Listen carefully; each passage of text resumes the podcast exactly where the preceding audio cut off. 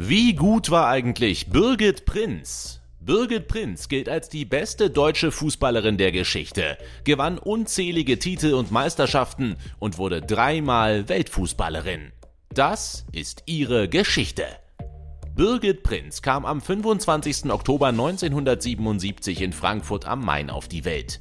Schon früh begeisterte sie sich für den Fußball und so spielte sie bereits ab 1986 Vereinsfußball. Erst beim SV Dörnichheim, dann beim ersten FC Hochstadt. 1992 lief sie dann für den FSV Frankfurt auf, der einer der Gründungsmitglieder der neuen Frauen-Bundesliga war, die erst zwei Jahre vor Prinz Debüt ins Leben gerufen wurde.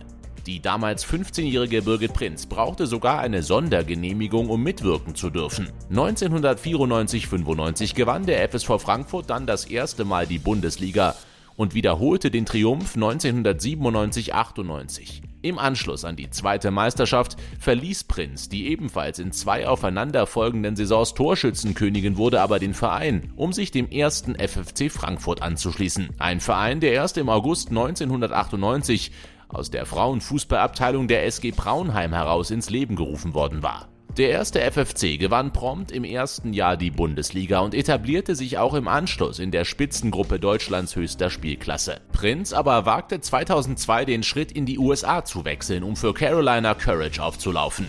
Und auch in den Staaten war Prinz eine erfolgreiche Torjägerin. Sie triumphierte mit ihrem Team im Endspiel der Liga und wurde obendrauf als Most Valuable Player ausgezeichnet. Im Anschluss daran zog die deutsche Angreiferin allerdings wieder zurück an den Main, um zum ersten FFC Frankfurt zurückzukehren.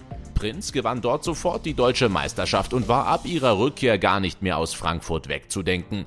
Und das, obwohl sie mehrmals den Lockrufen des Auslands hätte folgen können. 2003 zum Beispiel, als der Herrenverein AC Perugia Prinz einen Kaderplatz in seinem Team anbot. Prinz aber lehnte das Angebot ab, weil sie vermutete, dass es sich womöglich bei diesem Transfer zum damaligen italienischen Erstligisten nur um einen Marketing-Move gehandelt hätte, bei dem für die Hessen wenig Spielzeit herausgesprungen wäre. Weit hergeholt war diese Annahme von Prinz keineswegs. Schließlich soll Perugias Präsident auch versucht haben, die beiden Schwedinnen Hanna Ljungberg und Viktoria Svensson zu verpflichten. Letztendlich verpflichtete er den Sohn von Libyens Diktator Muammar al-Gaddafi. 2006 trat Real Madrid an Birgit Prinz an.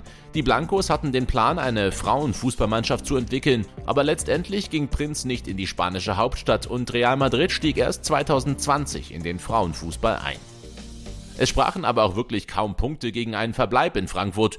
So begann die Stürmerin 2005 an der Johann Wolfgang Goethe Universität in Frankfurt ihr Psychologiestudium und gewann nach 2003 auch noch in den Jahren 2005, 2007 und 2008 die deutsche Meisterschaft mit dem ersten FFC. Das Team aus der hessischen Metropole dominierte gemeinsam mit dem ersten FFC Turbine Potsdam den deutschen Frauenfußball.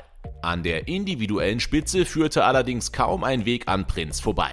So wurde sie von 2001 bis 2008 stets deutsche Fußballerin des Jahres. 2011 verließ Prinz nach insgesamt 136 Toren in 171 Ligaspielen den ersten FFC Frankfurt und schloss sich 2012 der TSG Hoffenheim an, um als Sportpsychologin zu agieren. Doch Prinz erhielt auch eine Spielberechtigung und lief in der zweiten Frauenbundesliga dreimal auf. Internationalen Bekanntheitsgrad erlangte Birgit Prinz vor allem durch ihre Nationalmannschaftskarriere, die für sie bereits im Alter von 16 Jahren begann. Nachdem sie bei ihrem Debüt gegen Kanada erst in der 72. Minute eingewechselt wurde, markierte sie eine Minute vor Schluss den entscheidenden Treffer zum 2:1 Endstand. Ein Jahr später gelang ihr im Finale der Heim-EM gegen Schweden erneut nach Einwechslung der Siegtreffer zum 2:1. Diesmal brauchte sie nach ihrer Einwechslung nur zwei Minuten Anlaufzeit dafür. Es war einer ihrer beiden Treffer im Turnier, der andere kam im Halbfinale gegen England. Es war natürlich der zum 2 zu 1 Endstand. Zwei Jahre später gewann Deutschland erneut die Europameisterschaft und wieder traf Prinz im Finale. 2001 folgte der nächste Triumph bei einer deutschen Heim-EM und im Jahr 2003 ging die DFB 11 zum ersten Mal als Weltmeister hervor. Prinz wurde Torschützenkönigin und zur besten Spielerin der WM sowie FIFA-Weltfußballerin gewählt. Im Anschluss an das Turnier übernahm die Stürmerin das Kapitänsamt in der Nationalmannschaft und führte zwei Jahre später Deutschland zum erneuten Gewinn der Europameisterschaft. Auch zwei weitere Auszeichnungen zur Weltfußballerin erhielt Prinz bis 2005. Und die DFB-Frauen blieben auch im Anschluss das Maß aller Dinge. Deutschland wurde 2007 die erste Frauennationalmannschaft, die zwei aufeinanderfolgende Weltmeisterschaften gewann. Fast schon selbstredend traf Birgit Prinz auch in diesem Finale und so reckte sie in China zum ersten Mal selbst den WM-Pokal als Spielführerin in die Luft. Auch zwei Jahre später konnte niemand Deutschland das Wasser reichen. Beim 6:2-Sieg im Finale über England eröffnete und beendete Prinz das Torfestival. Die Vorfreude auf die WM 2011 im eigenen Land hätte größer kaum sein können. Prinz warnte trotz der hohen Erwartungshaltung vor dem Turnier aber, dass die Favoritenrolle einen noch lange nicht zum Weltmeister mache. Das mussten die DFB-Frauen auf bittere Weise erfahren. Im Viertelfinale schied Deutschland gegen den späteren Turniersieger Japan aus. Im Anschluss daran gab Prinz ihr Karriereende bekannt. Die jahrelange Hoffnungsträgerin machte Platz für eine aufstrebende junge Stürmerin. Alex Popp, die beim Nationalmannschaftsdebüt von Birgit Prinz gerade einmal drei Jahre alt gewesen war. Mittlerweile arbeitet Prinz unter Nationaltrainerin Martina Voss-Tecklenburg als Teampsychologin für das DFB-Team. Schon als sie damit anfing, meinte Verteidigerin Leonie Meyer, es tut uns gut, so eine Persönlichkeit und so eine tolle Spielerin dabei zu haben. Clara Bühl erklärte, ich kann jederzeit zu ihr gehen und mit ihr über alles reden, Frust rauslassen oder mir ein gutes Wort abholen. Prinz ist keine, die sich in den Vordergrund drängt, das war sie auch als Spielerin nicht. Für Medien war die Hessin häufig eher unbequem, ihren Gegnerinnen auf dem Fußballplatz ließ sie kaum eine Chance.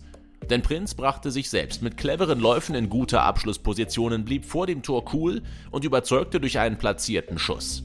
Auch mit Direktabnahmen und wuchtigen Kopfbällen ließ sie die gegnerischen Torhüterinnen verzweifeln. Was sagt ihr zu Birgit Prinz? Ist sie die beste Frauenfußballerin aller Zeiten und wäre sie heutzutage ein noch größerer Star gewesen? Schreibt es gerne in die Kommentare und wenn ihr jetzt noch mehr über die größten Spieler der Fußballgeschichte wissen wollt, schaut gerne mal in die Playlist und vergesst nicht, das Video zu liken und den Sport1 Kanal zu abonnieren.